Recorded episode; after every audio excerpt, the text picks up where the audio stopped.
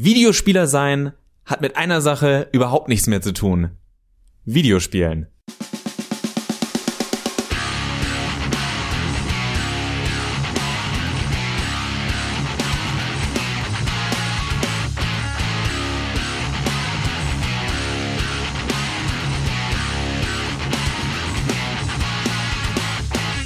Äh? Hallo und herzlich willkommen zu einer neuen Ausgabe des schönen, schwarzen, heißen, leckeren Podcasts. Daran geht die Welt zugrunde. Scheiße. Daran geht die, daran geht die Welt zugrunde. Mehr Spiel, kein Cut, kein Cut weiter, Johannes, schnell. Daran mehr Spieler, mehr Spieler. Der Podcast über Videospiele und 30 Jahre alte Anspielungen auf Fan-Synchros von 40 Jahre alten Serien. Herzlich willkommen. Ich hoffe, Sie fühlen sich hier sehr wohl.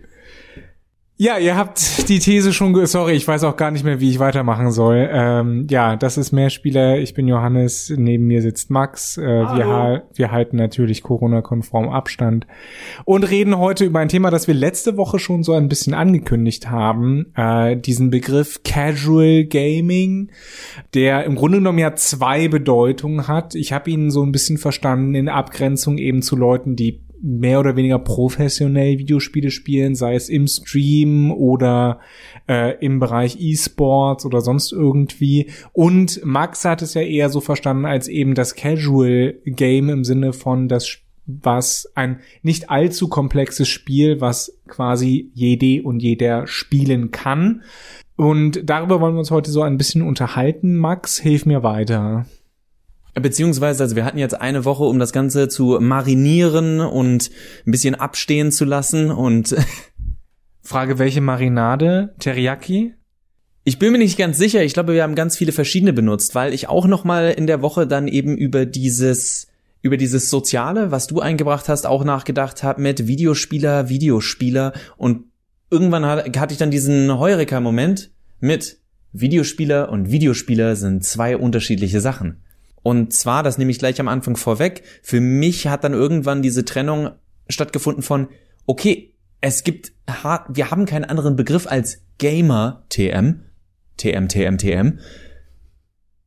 Man sagt ja nichts anderes. Man sagt nicht, ich bin Videospiel-Enthusiast. Würde ja niemand sagen. Da sind wir wieder bei meiner, äh, was ich, ich glaube, letzte Woche über Cineasten gesagt habe oder in einer der letzten Sendungen.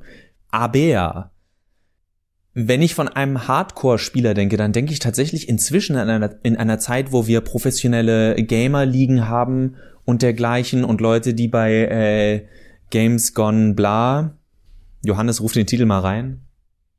Speedrun, äh, ja, äh, Games Speedrun. Done Quick meinst du? Genau, Games Done Quick. Es war nicht so schwer, aber ich weiß sowas nicht, denn ich bin alt.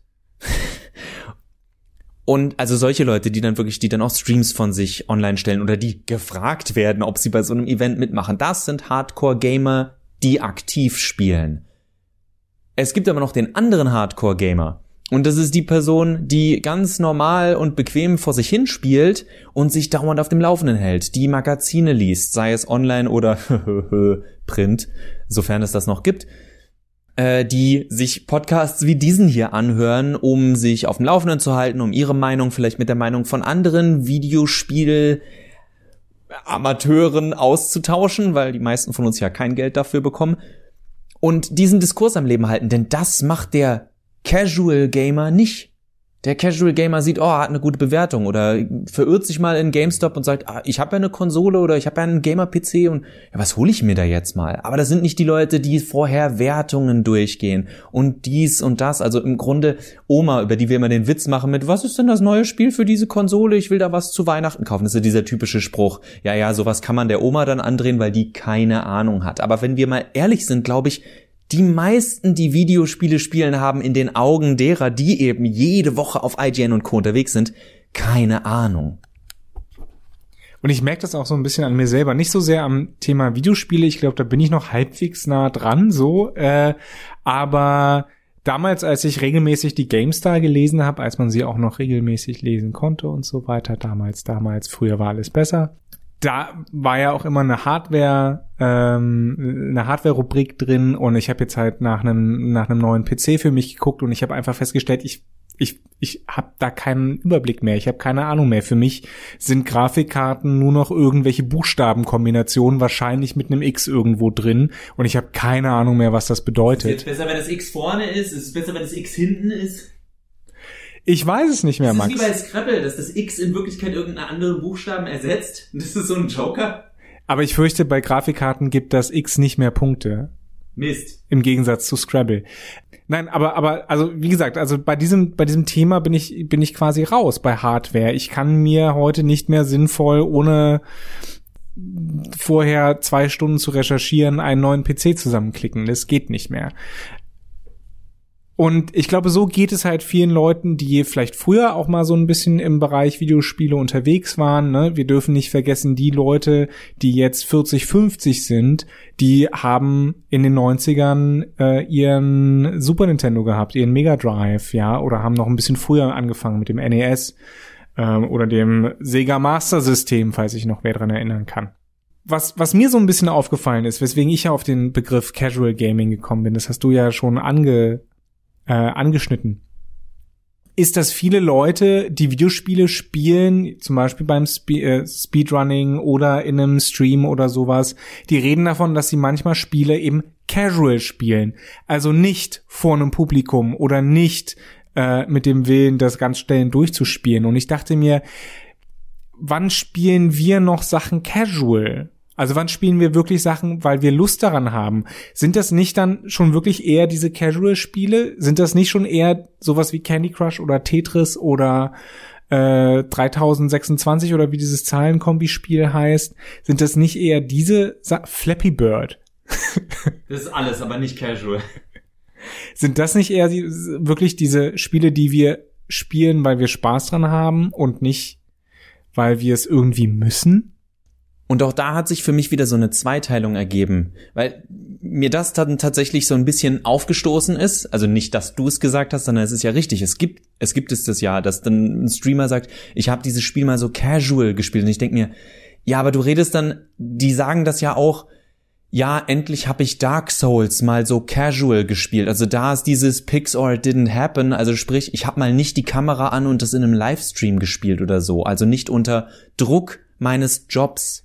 Kann ich auch nicht empfehlen. Das schlimmste äh, Backseat-Gaming-Spiel, was die Leute äh, sehen, ist, ist Dark Souls. Also nie Dark Souls im Stream spielen, kann ich absolut nicht empfehlen, weil sofort irgendwelche Leute kommen, ja, so, da hast du aber ein Item vergessen. Ja, die, äh, die Leute sind schön, wenn sie sich nicht ins Gesicht sprechen müssen. Äh, müssen. Ich glaube, das hatten wir schon in ein paar Folgen. Das wird auch immer wieder kommen. Äh, Gamer TM, TM, TM. Also das Thema ist da ja leider auch wieder unter wenigen, aber lautstarken groß. Und das ist für mich auch diese Hardcore Casual, weil es sind immer diese paar sehr lauten. Und mit paar meine ich, ja, es sind Millionen. Aber ihr müsst immer daran denken, wie viele Spieler wir weltweit haben. Auch Leute in China und Indien zocken. Allein wenn man sich solche Zahlen mal hervorruft und welche Spiele da gespielt werden. Also es gibt für mich zum einen die Unterschiedung Casual Game, Hardcore Game. Und Johannes hat gerade schon so Casual-Spiele aufgezählt. Spiele, die wirklich jeder in die Hand nehmen kann und losspielen kann und auf einem ungefähren Level damit klarkommt. Sei das jetzt sowas wie Among Us, wobei man auch und da schon wieder, weil es kompetitiv ist und gegeneinander über Skill-Level gut reden kann, oder sowas wie diverse Puzzlespiele. Ganz leichte Jump'n'Runs, wo man wirklich nichts anderes machen kann, außer in eine Richtung laufen und springen. Die müssen nicht wie Flappy Bird? Jein, weil es super hart ist, aber gleichzeitig könnte sich jeder dran setzen, weil das Prinzip so simpel ist. Ein Flappy Bird zu schaffen ist schwerer, also zu schaffen, was auch immer das heißt, ist schwerer als Watch, ist schwerer für jemanden wie Johannes und mich als Watch Dogs Legion durchzuspielen. Wenn ihr jetzt aber jemanden den Controller einfach mal in die Hand drückt und sagt, jetzt spiel mal Watch Dogs Legion, ist das, oh Gott, hier sind 20 Knöpfe, mit denen ich 50 verschiedene Sachen machen kann. Ich muss die nicht alle nehmen, aber das sind so viele. Oh, ich wollte nur anvisieren, aber hab aus Versehen geschossen. Oh, ich wollte rennen, aber bin aus Versehen ins Auto eingestiegen. Das ist für mich der Unterschied zwischen einem Casual, also auf technischer, in, in technischer Hinsicht, was ein Casual Game angeht und ein Hardcore Game. Hardcore Game fällt uns meistens gar nicht mehr so auf, weil wir es gewohnt sind. Aber gibt es irgendjemanden in die Hand, der nicht regelmäßig ein Spiel spielt? Und das ist das, wo sich Casual Game und Hardcore Game für mich unterscheiden in technischer Hinsicht. Wenn jemand sagt, ich spiele ein Spiel casual, würde ich sagen, nee, tust du nicht, weil du Games nicht mehr casual spielst. Games sind für dich eine Lebens, nicht, Lebenseinstellung ist jetzt groß gesprochen, aber man umgibt sich doch die ganze Zeit damit. Man macht es vielleicht nebenbei und das bedeutet Casual ursprünglich, aber in diesem Moment ist man kein Casual Gamer. Ich bin ja immer noch im selben drin. Wenn ich alles über, es ist mein gutes altes Beispiel, ihr kennt mich, wenn ich alles über Fußball weiß und sage, ich weiß alles über alle Spieler in der deutschen Bundes, in der, Bundesliga und jetzt gucke ich mal ganz casual ein Spiel in Italien, weil ich da die Mannschaft nicht kenne.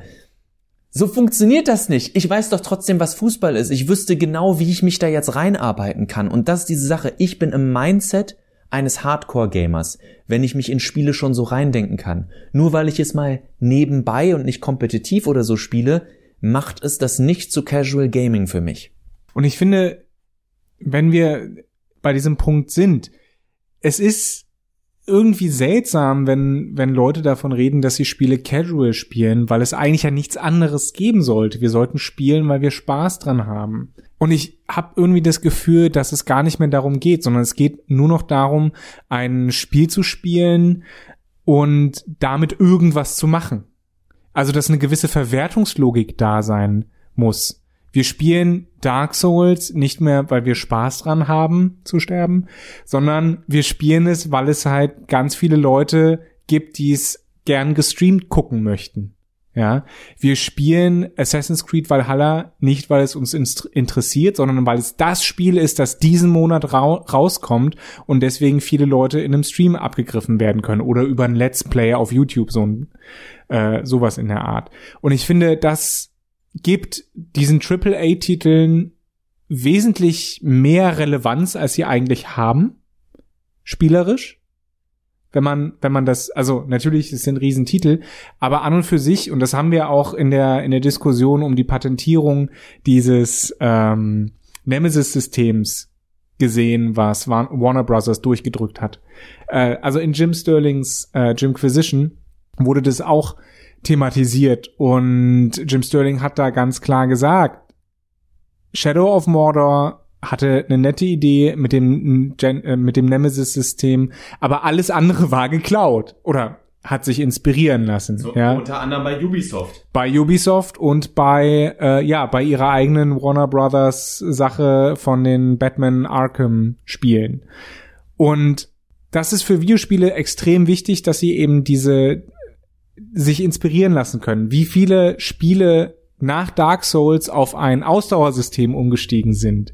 Ja, wie viele Spiele sich haben von äh, beispielsweise, um noch ein bisschen weiter zurückzugehen, von Thief inspirieren lassen mit dem äh, Sichtbarkeitsmeter und so weiter. Ja, also das, das sind ganz wichtige Entwicklungen in der, in, in den Videospiel, im Videospielbereich, in der Videospielgeschichte, ohne die wir nicht klar kämen. Und diese AAA-Titel machen eigentlich nichts selbst, sondern nehmen die Inspirationen aus vielen verschiedenen Genres und re remixen sie quasi neu und gießen das Ganze heutzutage in eine Open World. Bevor wir da jetzt zu weit weggehen von unserem Ursprungsthema, führt das dann für mich, was ich vorhin ein bisschen breiter und mit blumigeren Worten ausgeführt habe, führt das genau für mich zu diesem und damit ist es per se ein Hardcore-Spiel, weil du so viele Mechaniken reinschmeißt, die musst du erstmal nachvollziehen können. Wenn jemand wie Johannes und ich so einen Sichtbarkeitsmeter sehen, wir verstehen das sofort. Selbst ohne Tutorial. Die meisten von euch sehr wahrscheinlich auch, weil ihr es inzwischen kennt. Es ist uns in Fleisch und Blut übergegangen. Wieder mein Sport, äh, Beispiel, Johannes kann nur, noch, jetzt hör doch mal auf abseits. Jemand, der was weiß, was es ist, sieht es und versteht es. Jemand anderes muss erstmal nachvollziehen, ah, okay, es gibt diese Regel, wenn. Und ganz viele von diesen Logiken gibt es in Videospielen. Und da kommt jetzt für mich die Frage, wenn wir mal jetzt genauer drüber nachdenken, wie verkasualisiert die äh, Videospielgesellschaft ist, sprich, für jeden soll jedes Spiel ja irgendwie ansprechend sein. In dieser Hinsicht ich übertreibe ein bisschen, versagen so AAA-Spiele derzeit komplett. Und zwar nicht nur in spielerischer Hinsicht, weil sie da schon, wie Johannes sagt, im Endeffekt vieles zusammenwerfen. Mal funktioniert's sehr gut, mal funktioniert's weniger gut, aber im Endeffekt ist es für viele Spieler viel zu komplex. Das heißt, ja, du kannst den Schwierigkeitsgrad halt super weit runterdrehen, wenn ein Spiel dir das erlaubt. Hallo Dark Souls. Und dann ist es vielleicht zugänglicher. Dann ist aber die Frage, macht es denn noch Spaß, während ein Spiel wie Flappy Bird mit auf, mit dem, was es erreichen will, funktioniert. Und jetzt sagt ihr, ja, Moment, Flappy Bird spiele ich vielleicht zwei, drei Stunden, dann lege ich es weg und spiele das neue Spiel. Ich denke mir, ja, und wisst ihr was? Das ist auch bei AAA-Titeln ganz oft so. Das ist nämlich das einzig Interessante für mich an Trophäen für abgeschlossene Kapitel in Spielen, wenn ich sehe, wie viele Spiele ich habe, wo nach dem zweiten oder dritten Kapitel, und das sind dann meistens so vielleicht zwei, drei Spielstunden, nur noch so 60 Prozent der Spieler abgeschlossen haben. Das heißt, und das ist ja nur auf einer Plattform. Ich weiß nicht, ob es auf anderen Plattformen noch krasser ist. Der PC ist da, glaube ich, noch mal krasser als die Konsolen, weil man da ja oft diese Steam-Sales hat und dann hast du es mal gekauft und dann guckst du mal rein und lässt das Spiel halt links liegen und in Vergessenheit geraten oder war nicht so dein Ding oder oder oder. Und das sind Spiele, wo Millionen im AAA-Bereich rein investiert werden, um irgendwie ein großes Spiel zu machen, dann wird in diesem großen Spiel wie bei Assassin's Creed mit Mikrotransaktionen auf die bescheuertsten, weil überhaupt nicht spaßigen Wege gesucht, damit Geld zu machen, während es irgendwelche kleinen Studios gibt, die sowas wie, oh, keine Ahnung, Among Us, lass uns mal machen. Und plötzlich hast du was, was die Leute mal ein paar Monate spielen, richtig exzessiv Du hast da wenig Geld im Vergleich zu diesen großen Studios reinstecken müssen und dann gehst du zum nächsten Spiel. Wir sind, wir Hardcore-Gamer sind versessen darauf, unsere 50 Milliarden Polygone für Haare zu sehen. Aber im Endeffekt ist es finanziell völlig gaga und nicht das, worüber die meisten Gamer, also Spielenden, reden weil die meisten, Sp es gibt immer noch mehr Leute, die über Clash of Clans reden weltweit, als über Last of Us 2, was noch nicht mal ein Jahr alt ist. Und das ist eine Realität, der wir ins Auge sehen müssen. Der Hardcore-Gamer und der sich fürs Hardcore-Gaming Interessierende ist prozentual eine super laute Minderheit, weil der Rest halt nicht durch die Gegend rennt und sagt, ich lese Bücher, hallo, ich lese Bücher. Und das sind wir nämlich. Also wir sagen, hallo, ich spiele Games. Und ähm, da, das, das ist halt dieses, was, was man sich in mein, meiner Sicht nach vor Augen führen muss. Ich glaube, dass diese, diese Nische der GamerInnen so groß ist, liegt auch daran, dass diese Industrie gerade so groß ist, weil sie einfach ein großer Wachstumsmarkt, ich sage mal, war wir sehen das jetzt schon, wenn ihr, wenn ihr guckt, irgendwie Lebensmittel, da gibt es eine Handvoll, wirklich eine Handvoll. Ich glaube, es sind so sieben, acht Stück, die weltweit im Grunde genommen den Lebensmittelmarkt unter sich aufgeteilt haben. Äh, ähnlich ist es bei, bei Benzin beispielsweise. Äh, es gibt mit Sicherheit genug große Banken, die ihr an zwei Händen abzählen könnt. Wenn ihr an eine gute Suchmaschine denkt, dann denkt ihr nicht an Bing. Ja, wenn ihr an ein Videoportal denkt, denkt ihr nicht an Daily Motion, keine Ahnung, was es da noch gibt. Wenn ihr einen guten Podcast denkt, dann denkt ihr nicht, nein, dann denkt ihr nur an Mehrspieler. Jedenfalls sehen wir das gerade auch im Bereich Videospiele, dass es da äh, ein paar Firmen gibt. Es gibt EA, es gibt Ubisoft, es gibt Warner Brothers, mehr oder weniger, aber die sind tatsächlich gar nicht so groß wahrscheinlich. Hängen halt viel mit Filmen zusammen, deswegen haben die da starke Marken. Äh, wir haben Beth Bethesda, die jetzt ja von Microsoft gekauft wurden, also Microsoft, Sony, Nintendo. ZeniMax Game. Und dann hört's eigentlich auch schon so auf, mehr oder weniger. Und äh, wahrscheinlich gibt es da noch irgendwelche kleineren Entwickler. SNK ist ein alter Entwickler von von Prügelspielen und sowas. Natürlich haben wir Konami, aber seriously. Äh, Capcom geht auch noch. Sega natürlich, aber der, die machen ja mehr Publishing. Äh, aber das wird auch noch weiter schrumpfen wir haben große Entwickler wie äh, Bethesda, die halt geschluckt wurden von, oder was heißt, oder an ein bestimmtes Entwicklungsstudio oder einen bestimmten Publisher gebunden wurden. Und ähm, das wird weiter schrumpfen, der Markt wird weiter schrumpfen und dann werden wir irgendwann die Situation haben, dass wir, wie gesagt, wie bei anderen Unternehmensbereichen auf der Welt nur noch eine Handvoll an großen Firmen haben. Und trotzdem ist es ja so, dass die meisten Leute, die in den Supermarkt gehen, nicht sich vorher damit auseinandersetzen, ob die und die Nudeln jetzt zu dem und dem Superkonzern gehören. Ich kann auch noch weniger abstrakt sein, wenn ihr ins Kino geht, in die, in den neuen Actionfilm, in die neue Komödien, was auch immer, also wenn das mal wieder geht, oder ihr überhaupt einen neuen Film bei Netflix guckt. Ja, wie viele Leute lesen vorher Reviews dazu? Wie viele Leute informieren sich vorher, in was diese Schauspieler schon mitgespielt haben? Welche Filmpreise es da eventuell gab?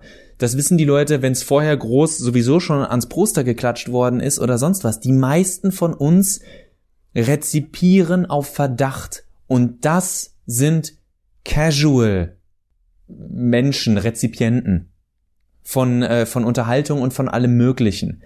Jeder, der weiß, wie viel Proteine in diesem Joghurt sind, ohne dass es groß draufsteht. Der ist ein Hardcore-Lebensmittelnutzer. Jeder, der vorher schon weiß, welcher Autor welche Bücher geschrieben hat und in welchem Genres er unterwegs ist und wer, von wem er inspiriert worden ist. Das ist niemand, der mal nebenbei Bücher liest. Und so könnt ihr in jeden Bereich gehen. Und so ist es für mich auch mit Videospielern. Da, deswegen, also da versuche ich jetzt für mich den Bogen zu schließen zu eben meinem, meinem langen, langen Anfangsmonolog, als ich auch gesagt habe, deswegen ist für mich die Unterscheidung gar nicht mehr, wie viel ihr im Monat zockt, wie gut ihr in Videospielen seid, völlig irrelevant. Die Sache ist, wie sehr steckt man in dieser Materie drin. Und in Zeiten, wo ich mir Streams ohne Ende angucken kann, frei zugänglich Reviews ohne Ende lesen kann, technische Vergleiche, spielerische Vergleiche, Meinungen über Meinungen. Äh, weltweit werden Preise verliehen, wo man sagen kann, ja, ich weiß genau, dass der da und da Preise bekommen hat, aber von dem Preis halte ich ja nicht so viel, weil die geben das eher so für Story und die haben keine Ahnung von Gameplay. Dann ist man Hardcore. Das ist hart. Das ist jemand, zu dem ich sagen würde, ey, du bist echt Hardcore. Auch wenn man das heute ja schon gar nicht mehr macht. Aber das ist jemand, der ist richtig drin. Und das ist für mich, glaube ich, die einzige Unterscheidung, die man noch irgendwo logisch nachvollziehen kann, weil alles andere ist inzwischen so schwammig. Ja, es gibt den Amateur-Hardcore-Spieler, es gibt den professionellen Hardcore-Spieler okay, es gibt keine Casual-Spieler, die damit Geld verdienen, weil dann bist du ja nicht mehr Casual, denn dann machst du es ja als deinen Lebensunterhalt und damit Hauptzeit. Also es wird irgendwann so gaga mit diesen Unterscheidungen, dass für mich diese Schubladen auch gar keinen Sinn mehr ergeben. Entweder seid ihr jemand, der einmal die Woche sagt, geil, neue Folge Mehrspieler, endlich wieder was über Games, dann seid ihr lasst euch von niemand anderem was einreden, ziemlich hardcore, wenn ihr überhaupt wisst, dass es diesen Podcast gibt, weil ihr euch so sehr für Videospiele interessiert. Wir sind so ein bisschen hin und her geschlittert beim Thema Casual. Ich weiß auch nicht, ob ich meinen Punkt so richtig gut rüberbringen konnte. Ich glaube, ich muss das, bei mir muss das noch mal ein bisschen ziehen. Ne? So zwei Wochen ziehen, danach kann man sowas mal in die Pfanne werfen ich glaube, was wir auch festgestellt haben, was auch ein Zeichen dafür ist, warum wir ja heute so ein bisschen rumgeschlingert sind, ist, es ist extrem verwirrend. Es ist extrem verwirrend für Leute oder das Ganze für Leute zu formulieren, die außen stehen, was wir ja im Grunde genommen versuchen, paradoxerweise, weil wir es nicht müssten, weil ihr ja alle Casual, äh, nicht Casual, sondern Hardcore-Spielerinnen und Spieler seid. Beziehungsweise mir geht es dann auch um das Umgekehrte, dass man sich mal bewusst macht, die meisten Leute, die wir casual nennen, sind überhaupt nicht casual. Sie spielen halt nur einen Tick weniger exzessiv oder weniger kompetitiv oder spiele auf einem niedrigeren Schwierigkeitsgrad. Aber das ist für mich halt überhaupt kein Indikator, ob man in der Szene ist oder nicht. Und das ist für mich dieser dieser ähm, dieser Unterschied, der gemacht wird. Wenn wir jemanden Casual Gamer nennen, dann ist er keiner von uns. Und das ist genau der Punkt, in dem es ja uns auch am Anfang geht, dass es nicht mehr darum geht, alle Spiele zu spielen, weil man das auch gar nicht mehr kann, ja, sondern Teil eines Diskurses, eines Gesprächs, einer Bubble, einer Community sozusagen zu sein und ungefähr zu wissen, was da abgeht. Und ich glaube, und das ist dann der Punkt, wo, wo für mich dieses Casual Gaming äh, im Grunde genommen wirklich eine Rolle spielt und auch paradox wird, ist, ich habe das Gefühl, wir spielen vielfach Spiele nicht mehr eben, weil sie uns Spaß machen, sondern nur noch, weil wir Angst haben, etwas zu verpassen. Freunde von mir äh, und, und Bekannte sagen, Celeste, super Spiel. Ich habe Celeste nicht gespielt, keine Ahnung, ich kann da nicht mitreden. Und genau dieses Ich kann da nicht mitreden ist etwas, was, äh, glaube ich, viele Leute dazu bringt, auch was du gesagt hast, ein Spiel eher anzufangen, äh, anstatt es wirklich zu Ende zu spielen. Ein, und dass dadurch eigentlich der eigentliche Sinn von Spielen, Spaß haben, verloren geht. Weil es nicht mehr darum geht, zu spielen, sondern mitreden zu können.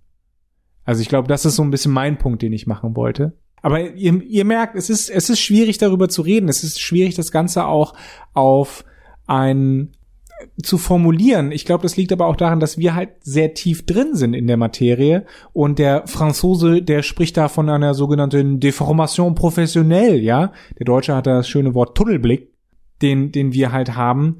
Und ich finde einen Punkt, vielleicht können wir die nächste Woche fortführen, Max, einen Punkt, den du gesagt hast, sehr, sehr interessant, dass Spiele fast nicht mehr lesbar sind, weil sie äh, in vielfältiger Weise komplex sind. Also Lesbarkeit heißt, äh, setze eine außenstehende Person davor, ja, deine, deine Großmutter oder mein Großvater oder whoever und all die Sachen, die für uns verständlich sind, ah ja, hier, ne, zwei Analogsticks und hier ist Ballern und da ist Schlagen, okay, das ist für die Leute ja völliges Neuland.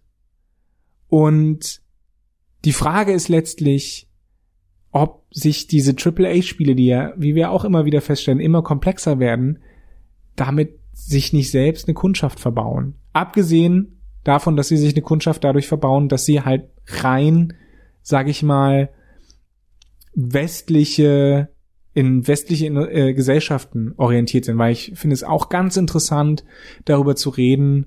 Und dann höre ich auch auf, keine Sorge. Äh, wie ist das mit Indien? Wie ist das mit China? Wie ist das mit äh, Südamerika? Wie ist es mit äh, Afrika? Das sind SpielerInnengruppen, die gar nicht abgebildet werden in diesen super duper AAA Spielen. Tschüss. Musik ist von Laurie of Joanne. Ihr merkt, heute äh, ging es mal ein bisschen hin und her. Finde ich aber auch gut, weil, weil ihr merkt, mit dem Tunnelblick, den hatten auch Johannes und ich uns gegenüber. Weil äh, ich dann auch gemerkt habe, mir ging es um erstmal eine allgemeine Auftrennung. Johannes war dann auch schon zwischen wieder Grüppchen innerhalb der Gamer TM TM TM Gruppe. Von daher ist uns klar, das ist so, das ist eins dieser großen Themen. Das können wir nicht in einer Folge lösen. Ich finde es aber schön, dass wir diesen Grundgedanken nochmal angestoßen haben. Ja, wir haben gerade in den letzten Wochen öfter über Gamer gesprochen, aber dieses Mal ging es uns um einen anderen Teil dieses Selbstverständnisses, weil auch Johannes und ich, glaube ich, uns selbst immer damit konfrontiert haben, wie, wie weit wir eigentlich noch drinstecken, weil man sich das vielleicht fragen sollte, wenn man einmal in der Woche sich das Recht, das Privileg irgendwo auch rausnimmt, äh, einen Podcast darüber rauszubringen und zu sagen, ey, wir haben genug Ahnung, dass wir meinen, ihr könnt uns mal eine halbe Stunde zuhören. Hoffentlich hat sich die Zeit für euch gelohnt. Wir wünschen euch was und hören uns aller Voraussicht nach nächste Woche wieder. Bis dann!